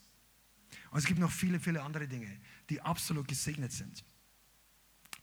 Aber Aber ich möchte euch noch ein bisschen ein paar Geheimnisse mitgeben. Für, wir, wenn du eine Predigt hier in so einer Art von Gemeinde mit diesen Anzahl von Leuten hier, wir, wir, möchten, wir haben am Herzen, dass jeder Nuggets mit nach Hause nimmt, die dein Glaubensleben helfen. Und eine Sache, die eine ganz, ganz wichtige Sache ist, ich komme jetzt gleich drauf. Wenn du Gott, wenn du mit Gott regelmäßig Kontakt hast, und was damals in Zion noch passiert ist, ist, dass die Leute eine Offenbarung bekommen haben über seinen Namen. Den Namen Gottes. Der Name Gottes ist einer der wichtigsten Sachen in der ganzen Bibel. Einer der größten Schlüssel, einer der wichtigsten Wahrheiten und einer der größten Waffen. Der Name. Das ist nicht nur, okay, was wir Menschen meinen, Namen sind dazu da, um Leute oder Sachen zu identifizieren. Das ist schon richtig. Im Pass steht, ja, das bin ich. Auf deinem Türschild steht, okay, da, da läute ich da. der Name Gottes ist nicht das Etikett seiner Wohnung. Der Name Gottes beinhaltet all sein Charakter, all seine Macht, all seine Verheißungen, alles, was er jemals getan hat und tun wird, ist in diesem Namen. Sein Name steht für etwas. Wenn du, wir hatten mal ich habe mal beim großen Musikhändler gearbeitet von 2000 bis 2008. Das war auch sehr interessant, da wurde ich dann befördert und das war eine super Arbeit. Und da haben Leute eingekauft. Und als, als Verkäufer muss dann immer sicherstellen, dass die Kohle auch wirklich da ist, sonst gibt es die Ware nicht raus. Also ganz wörtlich ausgedrückt, ja. Ähm, und Kredit, Kreditkarten sind immer so eine Sache, wenn die nicht durchgeht, dann geht das nicht. Und da wollte einer mal richtig viel kaufen, das kommt manchmal vor, so 5.000 oder 10.000 Euro oder irgendwas, oder noch mehr. Dann hatte der eine schwarze Mastercard und einige von euch wissen vielleicht, was es bedeutet. Diese Art von Mastercard war eine der ganz wenigen Karten, die hatte kein Limit. Also diese Art hatte überhaupt kein Limit. Du kannst hingehen und einen Ferrari oder einen McLaren damit kaufen. Die, die haben nur ganz wenig Leute. Das heißt also, die Bank vertraut, weil die kennt natürlich die finanzielle Lage von diesen Personen, der ist so stark, dass er alles kaufen kann, was er will. Also was man halt mit der Mastercard kauft. Du kaufst ja keine 10 Millionen Bilder mit der Mastercard. Aber in diesem Namen dieser Person war anscheinend so viel Vertrauen der Bank. Sag, wir geben die Karte, du kannst einkaufen, was du willst. In dem Namen Gottes ist so viel Power verborgen, dass es gibt nichts auf dieser Erde, was widerstehen kann diesem Namen. Und du brauchst eine Offenbarung über den Namen Gottes.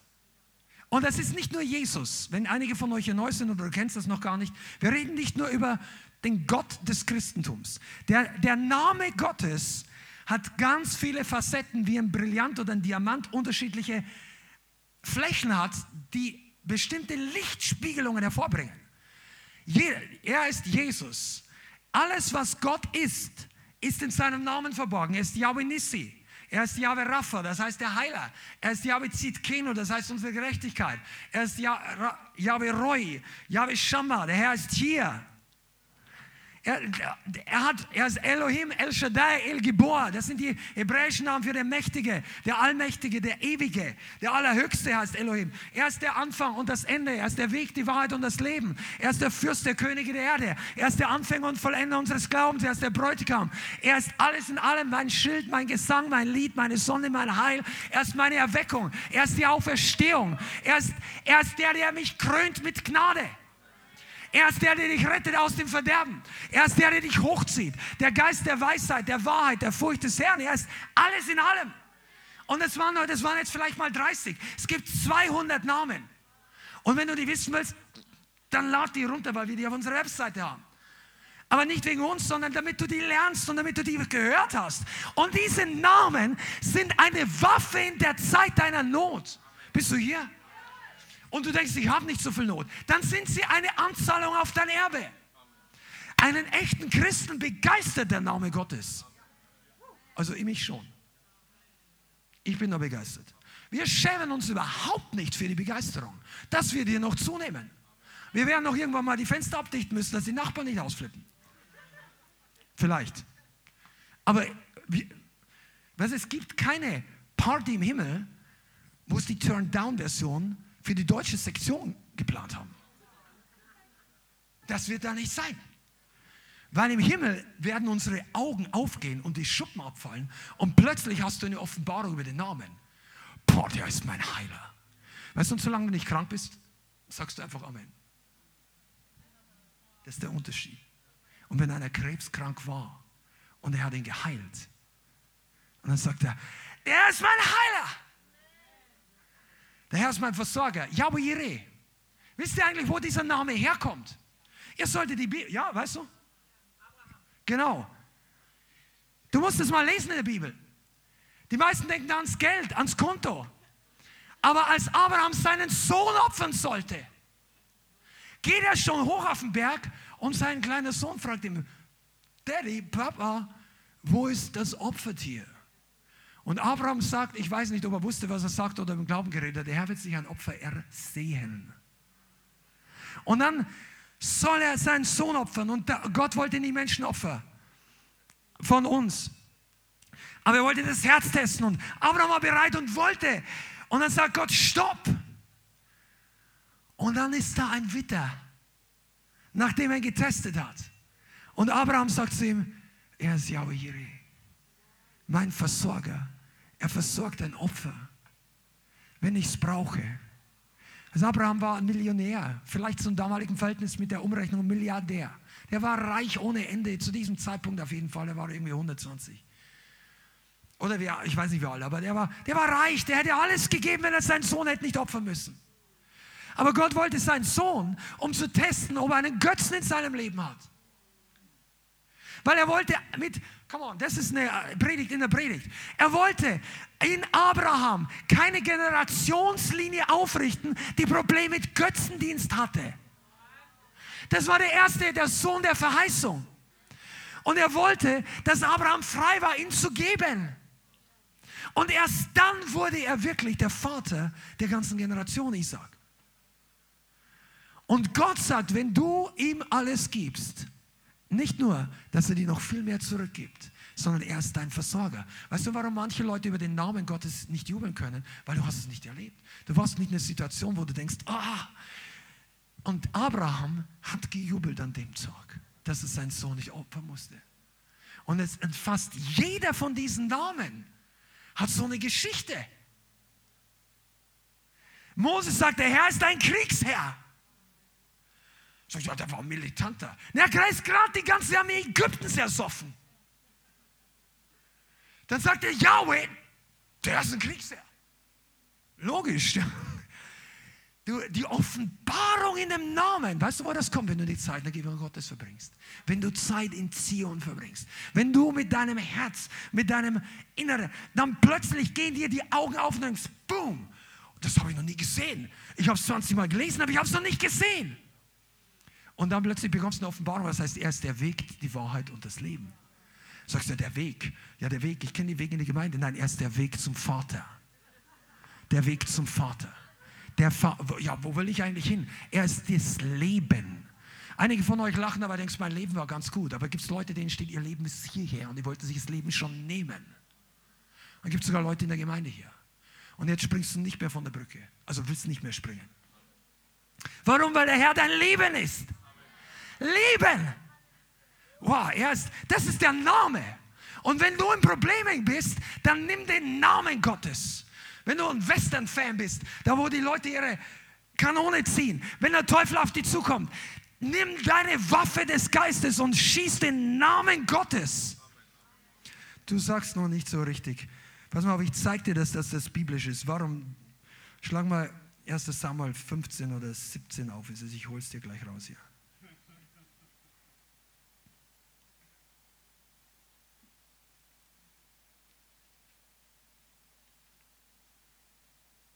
Brauche bloß einen richtigen Vers. Sekunde.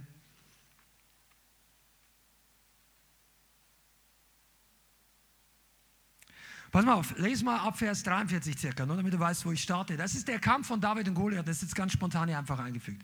1. Samuel 17 ab Vers 43. Und der Goliath öffnet seinem, sein Großmaul, sein Spottmaul und spottet nochmal die ganzen Israeliten und David, weil er klein war und rötlich gebraunt, weil er sehr viel draußen war und weil er mit einem Stock kommt. Das ist ja lächerlich. Hast du nichts Besseres? Und dann schlägt er wahrscheinlich, und der hat die Rüstung, die Rüstung haben es genau beschrieben, ein 8 Kilo schwere Speerspitze. Das, das ist das, was die Kugelstoßer stoßen. Die Grings, ich weiß nicht, was der Weltrekord, 22, 24 Meter, keine Ahnung, aber mehr als 25 glaube ich ist es nicht. Mehr als 30 auf keinen Fall. Ein Speer, der vorne schon so, das war riesig. Goliath hatte jede Art von Waffe. Und dann gibt er seine ganze große Rede ab, was seine letzte in seinem Leben war. Und Vers 45. Und David antwortet dem Philister, du kommst mit mir mit Schwert, Lanze und Krummschwert. Ich aber komme zu dir mit dem Namen des Herrn der Herrscher, des Gottes der Schlachtreihen Israels, den du verspottet hast. Der hat nicht gesagt, pass auf, ich komme mit der Schleuder und der Herr ist mit mir ich habe einen Trick, Goliath, und du gehst runter. Der hat das nicht gesagt. Ich bin überzeugt, vielleicht war sich David gar nicht sicher, ob die Schleuder überhaupt trifft. Aber der Name trifft immer. Der hat sich übrigens fünf glatte Steine aus dem Bach geholt, bevor er zu Goliath ging. Bach steht für Erfrischung. Einige von euch können den Goliath gar nicht bekämpfen, weil ihr total ausgeleiert seid. David ging nicht ausgemergelt zu Goliath runter. Der kam von der Erfrischung. Du brauchst Erfrischung. Wenn du es glaubst, sag mal, ich brauche Erfrischung. Und dann gehst du in den Kampf und du nimmst Waffen aus dem Bach der Erfrischung. Steine. Steine stehen fürs Wort Gottes. Das Wort Gottes ist der Vers. Kleine Steine, einzelne Worte. Also Verse. Du nimmst den Vers für dein Problem und für die fünf, vier Brüder deines Problems. Und du schleuderst mit der Kraft Gottes das Wort auf den Kopf deines Problems. Und der Name Gottes bringt dein Problem vor deine Füße auf die Knie. Der Name Gottes gibt dir den Sieg. Wenn der Teufel dir sagt, du wirst nie mehr aufstehen aus der Situation, sagst du, du kennst das Ende nicht. Ich komme mit dem Namen. Der, der, weißt du mal, das, der, der große Grund ist, wir brauchen niemand was beweisen. Es geht nicht darauf, wie gut du oder ich bin. Es geht nicht darum, wie, wie perfekt, wie wenig perfekt wir sind. Du kommst mit dem Namen. Deshalb gibt es immer Hoffnung. Im Übrigen geht das jetzt in der Apostelgeschichte weiter. Ich habe gar nicht Zeit, aber das ist zu gut. Diesen Vers muss ich euch einfach mitteilen. Komm on, hier rüber. Schon da. Wo haben wir den Vers hier? Ja. Der Name Gottes ist so ein Hammer. Apostelgeschichte 4, Vers 10. Im Übrigen, das ist für alle Hoffnung, für die denken, ich bin noch, bin noch ein bisschen verzagt, ich, ich glaube, ich fürchte mich. Der Name Gottes macht dich kühner als all deine Feinde. Das war Apostelgeschichte 4, Vers 10. Da redet Petrus zu dem gleichen inquisitorischen Tribunal, die Jesus vor einigen Wochen getötet hatten. Und da sagt ihr hier, so sei euch allen und dem ganzen Volk Israel kund, im Namen Jesus Christi, des Nazaräers, den ihr gekreuzigt habt, den Gott auferweckt hat und aus, aus den Toten, in diesem Namen steht dieser gesund vor euch. Das ist der Stein, der von euch, den Bauleuten, verachtet, der zum Eckstein geworden ist. Und es ist in keinem anderen Namen das Heil, denn auch kein anderer Name unter dem Himmel ist den Menschen gegeben, in dem wir gerettet werden müssen. Das ist der gleiche Tonfall, den David gegenüber Goliath hatte. Paul, Petrus in dem Fall war so voller Kühnheit, der wusste, der Name Gottes funktioniert bei dem Kranken, der Name Gottes funktioniert bei den Pharisäern. Der wusste nicht, ob er da lebendig rauskommt, aber es war ihm egal. Weil er angedockt war an die Steckdose des Himmels. Und einige von uns, wir müssen lernen, unser Leben nicht zu leben bis zum Tod. Was hast du eigentlich zu verlieren mit diesem Leben, wenn auf der anderen Seite die Ewigkeit im Himmel wartet? Also das ist der größte Sieg, den du haben kannst, über alle Finsternis. Wenn der Teufel dir nicht mehr Angst machen kann, dass er dich jetzt umbringt. Du hast ja nichts zu verlieren, das Beste kommt noch. Das ist nicht nur ein cooles Heftchen zum Evangelisieren, das gibt es wirklich, muss mal googeln, von Werner Nachtigall. Das ist auch deine und meine Wahrheit. Ah. Und jetzt machen wir den Bogen und schließen, kommen in die letzte Runde hier. Lies mal weiter, Apostelgeschichte 3, Vers 16. Da ging es auch um den Namen. Apostelgeschichte 3, Vers 16. Nur diesen Vers hier. Und durch den Glauben an seinen Namen hat sein Name diesen, den ihr hier seht, stark gemacht oder geheilt. Und der durch ihn bewirkte Glaube hat ihm diese vollkommene Gesundheit gegeben vor euch allen. Der Name Gottes heilt. Aber nur, wenn wir Glauben in seinen Namen haben. Und wir haben am Anfang der Predigt über Glauben geredet. wir haben darüber geredet, dass Zion ein Werk des Glaubens ist und in Zion, in der Gegenwart Gottes, wenn du das bei dir aufrichtest, kommt Glauben in deinem Leben hervor. Zion, diese geistliche Wahrheit, ich fasse nochmal zusammen, bei dir zu Hause, der Ort der Herrschaft, der Ort der Offenbarung, der Ort der Anbetung, das, was du aufrichten kannst, was wir als Gemeinde kollektiv aufrichten wollen, das gibt dir den Sieg und dort begegnest du Gott und dort bekommst du eine Offenbarung über seinen Namen. Und dieser Name beginnt eine Schneise zu schlagen für dich, beginnt dich frei zu machen von einer dämonischen Belastung, beginnt die Türen zu öffnen. Der Name Gottes ist der Schlüssel für alle Türen. Also dort, wo Gott dich hinhaben will. Wenn die Tür nicht aufgeht und der Name Gottes schließt sie nicht, dann drück gar nicht das dran. Der Name Gottes ist der Schlüssel. Ah, einige, ich glaube, ich muss da eine ganze Serie drüber machen.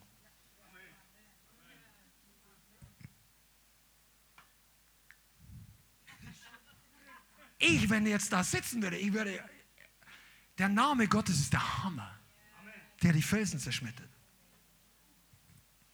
Der Name Gottes ist der Hammer. Und wenn du das kennenlernst und wenn du ihn benutzt, der Feind flieht vor dir, dein Leben wächst, deine Freude kommt zurück. Ich habe den Namen Gottes kennengelernt, als meine Frau und ich unsere Ehekrise hatten. Ich will jetzt nicht groß drüber reden, aber ich hatte die Namen alle aufgeschrieben schon lange vorher. In meiner Bibel, in so einer Bibel. Und ich habe die zusammengefaltet. Und dann habe ich gebetet und gebetet und gebetet, dass unsere Ehe wieder zusammenkommt. Wir waren damals in getrennten Wohnungen und ich war da irgendwo im nirgendwo bei Bamberg, bei meiner Arbeitsstelle. Und ich konnte irgendwann nicht mehr beten und dann, dann und ich habe auch keine Tränen und keine Kraft und irgendwann gehabt. Und dann finde ich diesen Zettel in meiner Bibel. Und da waren all diese 180 oder 200 Namen. Jetzt habe ich inzwischen ein paar mehr gefunden, aber die waren damals schon aufgeschrieben mit der Bibelstelle. Und dann habe ich angefangen, einfach diese Namen zu lesen. Weil der Heilige Geist zu mir gesagt hat: Kannst du mich nicht preisen, auch wenn die Gebetshörung nicht da ist? Kannst du mir nicht. Also der Name Gottes ist ja immer wirksam. Gott, ist ja, Gott hat sich nicht geändert. Gott war nicht schuld an unserem Problem. Und wenn du das entdeckst, dass der Name Gottes immer würdig ist, egal wo du gerade bist. Ob du auf der Spitze bist oder ganz unten, ob du deine Gebetserhörung empfangen hast oder ob du noch gar nichts hast. Der Gott ändert sich nicht und er ist immer würdig. Er ist immer dankbar, äh, was heißt dankbar ist Gott sowieso, aber er freut sich, wenn du ihn sein, seinen Namen entgegenbringst und er wird dich mehr segnen, als du gibst. Und wenn du dieses Prinzip erkennst, du wirst ausrasten vor Begeisterung über den Namen Gottes. Zion ist der Ort seines Namens. Kommt, lasst uns hinaufziehen zum Berg des Herrn. Das ist Zion, wo wir ihn anbeten. Und die Weisung wird ausgehen von Zion und von Jerusalem in alle Welt. Wann ist denn das passiert? An Pfingsten. Die Gemeinde Jesu wurde hinauskatapultiert mit dem Auftrag Gottes. Erstens, dem Missionsbefehl. Zweitens, mit der Kraft Gottes. Alles in Jerusalem passiert. Und sie gingen in alle Welt. Weisung ging aus von Zion. Und weißt du, was jetzt unsere Berufung ist? Das Evangelium zurückzubringen nach Zion. Geistlich und nach Jerusalem. Ich bin davon überzeugt, dass eine Berufung auf so manchen hier oder zumindest im Volk Gottes liegt, das wunderbare, fantastische jüdische Volk zu segnen mit der Erkenntnis über den Gott, den sie ja haben. Über den Messias, der ein Jude war über den Rabbi von, von, von Nazareth oder Galiläa, der auferstanden ist in einem Grab in Jerusalem unter den Juden. Er war ein Jude.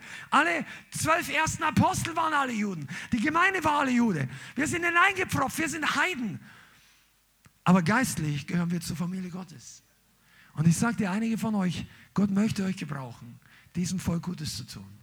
Nicht nur einfach mit, mit Segen und Unterstützung, sondern ihnen auch die Augen zu öffnen, dass der größte aller Könige, der Zimmermann aus Galiläa ist, der auferstanden ist, der der Messias ist.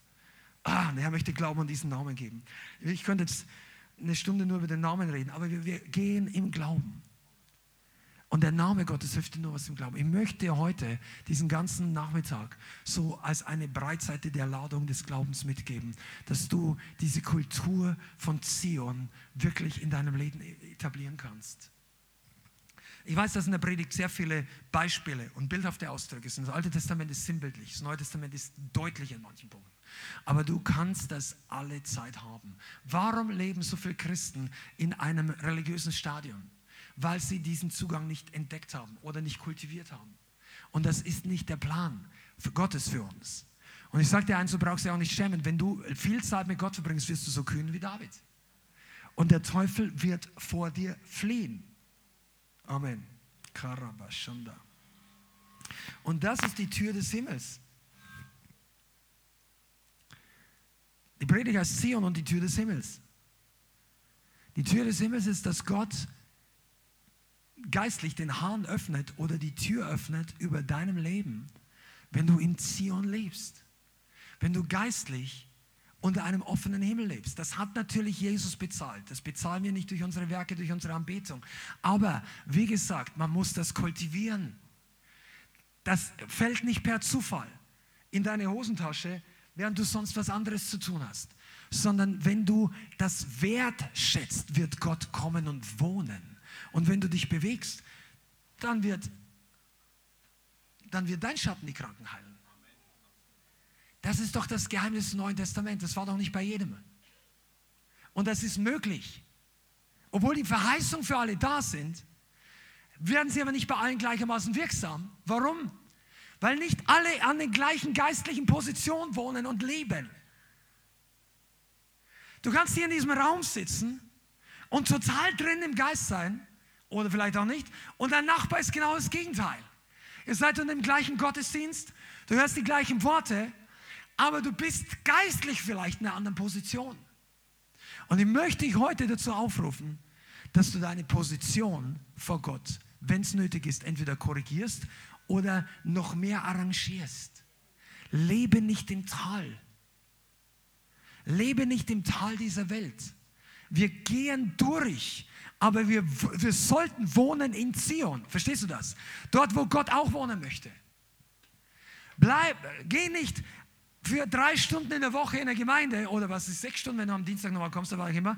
Und dann bist du aufgebaut für die paar Stunden, aber den Rest der Woche lebst du mehr oder weniger in dem Tal der Finsternis. Denkst du, ach, jetzt brauche ich wieder aufbauen. Nein, campe nicht dort unten, steig auf.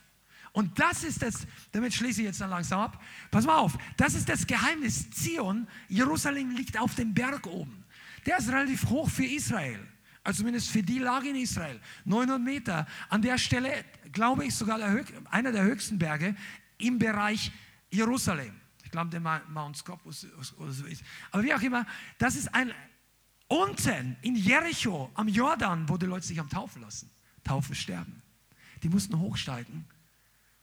Das sind 1400 Höhenmeter vom, vom Fluss bis zum Berg Zion hoch. Das ist eine gute Bergwanderung. Und manche von euch, ihr müsst höher steigen. Du kämpfst zu weit unten.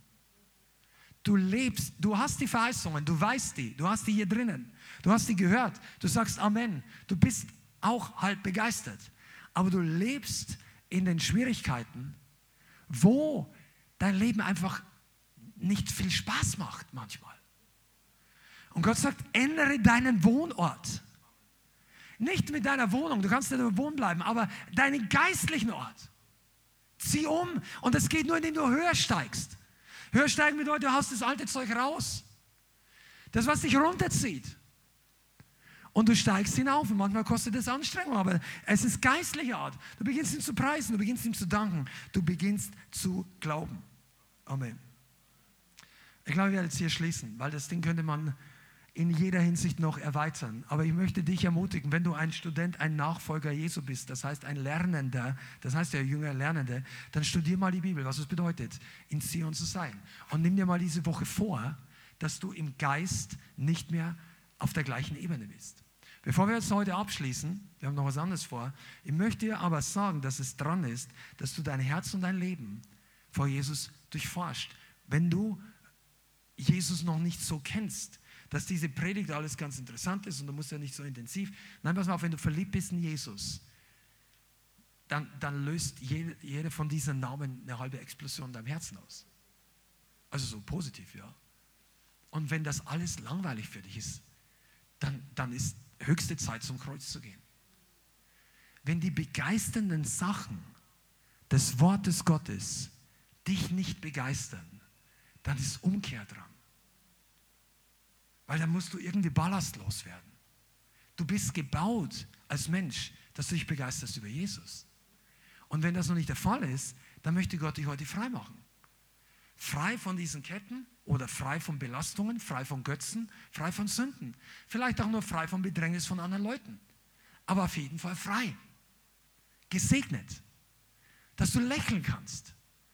Nicht nur, wenn Bayern oder Eintracht gewinnt oder irgendein anderer Verein, BVB, sondern wenn Jesus gewinnt. Übrigens gewinnt er jeden Tag. Da gibt es jeden Tag ein Halleluja. Oh, Halleluja. Lass uns einfach beten, oder? Ich bin schon Oh, Halleluja. Halleluja, Heiliger Geist, wir lieben deinen Namen. Jesus, wir lieben deinen Namen. Wir lieben dich, weil du uns zuerst geliebt hast. Wir lieben dich, weil dein Name groß ist, weil deine Kraft groß ist. Wir danken dir, dass du hier bist. Wir danken dir, dass das Öl des Geistes immer fließt zu allen, die sich danach sehnen und hungern und dürsten nach dir. Und wir danken dir, dass du uns zurufst, dass wir heute höher steigen und dass wir all diesen Dreck der Welt, all diese Dinge, die der Feind versucht zu bringen, im Tal zurücklassen und im Geist uns fokussieren auf den großen König. Vater, ich bitte dich, dass du heute Männer und Frauen, sogar Kinder, alt und jung, lehrst, einen Wohnort Gottes in unserem Leben zu bauen. Die Offenbarung zu empfangen, dass es möglich ist, mit dem Herrn in diese Welt hinein. Vater, ich bitte dich, dass ein ganz neues Level an Erfahrung, Experiential Knowledge, eine ganz neue Herrlichkeit für jeden Einzelnen vorbereitet hast. Danke, Vater, dass es mehr gibt, dass du mehr vorbereitet hast. In Jesu Namen.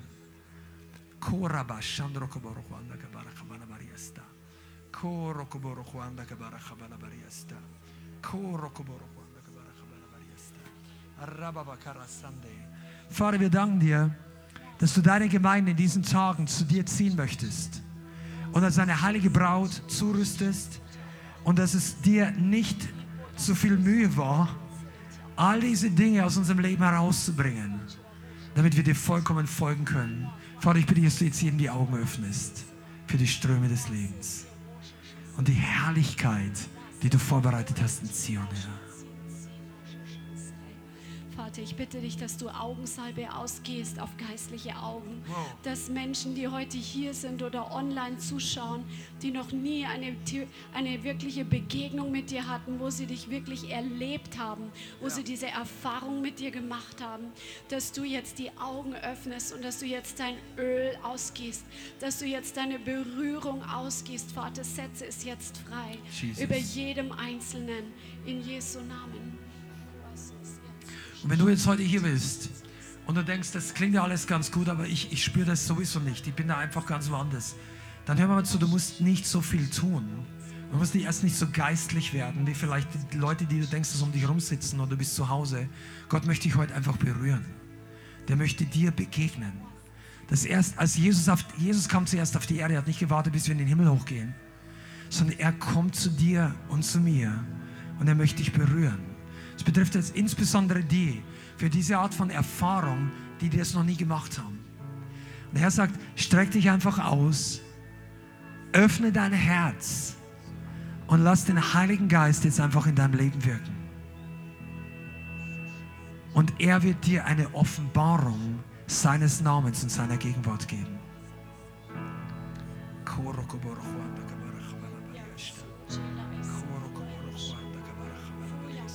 Wenn du in Zungen beten kannst, im Geist, in Sprachen, dann bete doch einfach jetzt mal kurz in der himmlischen Sprache.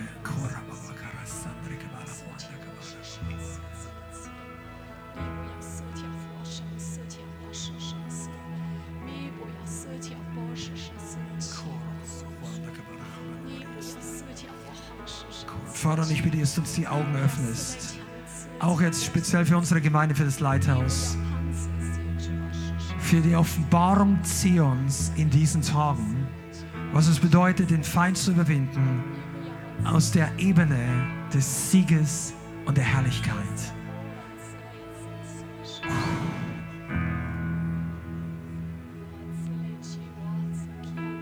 Wow.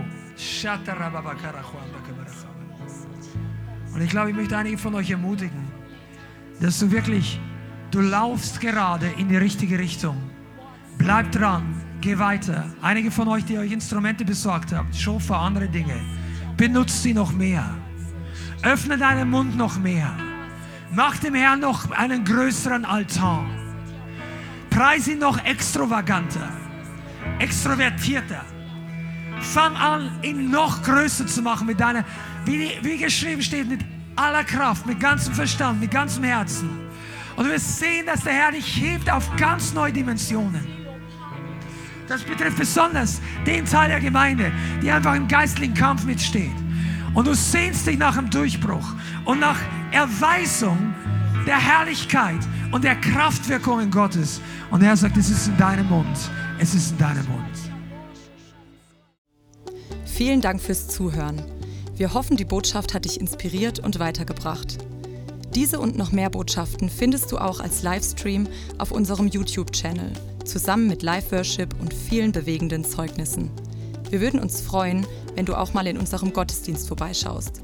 Alle Infos dazu findest du auf unserer Webseite, auf Facebook oder Instagram. Links dazu findest du in der Beschreibung.